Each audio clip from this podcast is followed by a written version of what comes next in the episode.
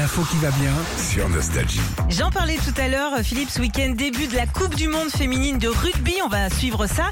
Ça se passe en Nouvelle-Zélande et une fois encore, la compétition va regrouper les 12 meilleures nations au monde et parmi elles, évidemment, la France. Ah ouais, on est pas mal, hein On est pas mal. Hein. Pas Cette mal. année, euh, le tirage au sort euh, nous a mis en poule C avec euh, l'Angleterre, l'Afrique du Sud et les Fidji. Alors des grosses équipes, hein, va falloir s'accrocher quand même parce que l'Angleterre est la favorite.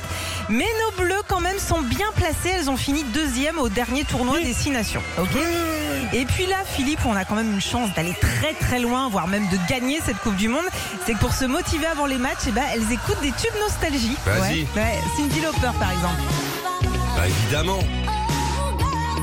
Bon après c'est une anglaise, hein, Cindy Lauper. hein. Ouais. Et puis euh, réglisse aussi. Mais de l'huile. Ça c'est bien C'est pour se dérouiller les genoux. Alors on est toutes et tous derrière les Bleus évidemment. Tous les matchs seront retransmis en direct sur TF1 et elles jouent leur premier match demain 3h45 heure française. On va falloir se lever face à l'Afrique du Sud. Non, j'ai enregistré sur le magnétoscope.